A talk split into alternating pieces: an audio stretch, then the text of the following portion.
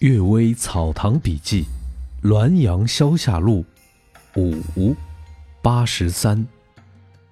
鳖宝，四川布政使张宝南先生是先祖母的堂弟，他的夫人爱吃鳖羹。有一天，厨子买了一只大鳖。刚砍掉鳖的头，便有一个长四五寸的小人儿从鳖的脖腔里蹦出来，绕着鳖跑来跑去。厨子吓得昏倒在地，大家把他救醒，小人儿也不知道跑到哪儿去了。等剖开鳖腹，发现小人在里边已经死了。先祖母曾经拿过小人一看，先祖母曾拿过小人一看，先母当时还很小。也在一旁观看，小人的装饰像直贡图中回族人的样子，帽子是黄色的，夹袍是蓝色的，腰带是红色的，靴子是黑色的，衣着纹理分明，像画的一样，脸面手脚却像雕刻的一样。管师岑某认识他，他说：“这种小人叫鳖宝，如果能够活捉他，剖开人的胳膊放在肉里。”他就能靠喝人血为生，人的胳膊里有这种宝物，那么地里的金银珠宝之类的，隔着土便能看见。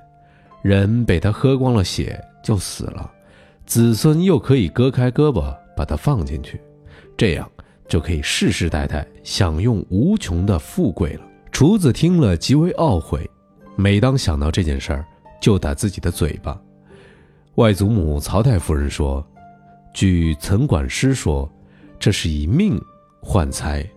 人既然愿意用命去拼，那发财的道也就多了，何必割开胳膊来养鳖呢？厨子始终懊恼不已，竟抑郁而死。野狐听经，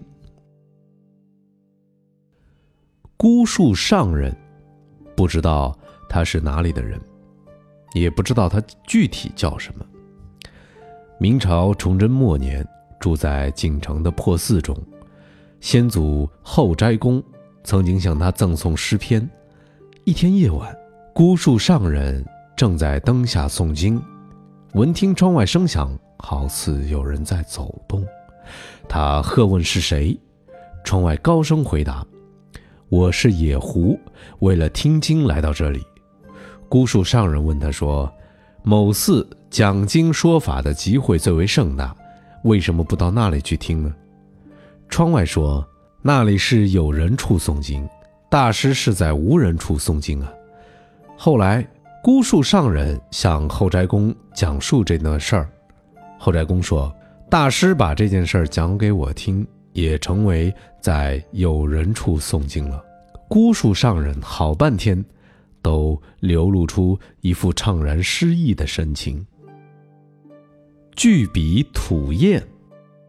李白曾经梦见笔上开花，不过是睡梦中的幻境。福建陆路提督马复书先生酷爱书法，有功夫就写。有一天，他所用的大笔悬在笔架上，忽然吐出光焰来，达数尺之长。光焰从笔毫倒垂到地上，又反卷而上，光芒蓬蓬的亮了一刻钟才消失。衙门里的族役都看见了。马公将当时的情景画了一幅小照，我还给他题了诗。后来马公竟死在任上，可见他所见的是妖异，而不是祥瑞了。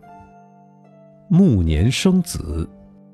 兵部侍郎史义堂是相国文敬公的次子，在家里闲住时，忽然无缘无故头晕眼花，感觉魂灵出窍，到了门外，有人扶着他登上轿子，行走几里路后，又有轿子从后面追来，大叫：“且住！”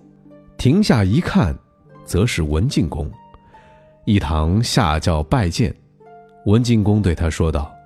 你还有子孙没有出世，这时候怎么可以前往？挥手命抬轿的送他回来。一堂豁然而醒。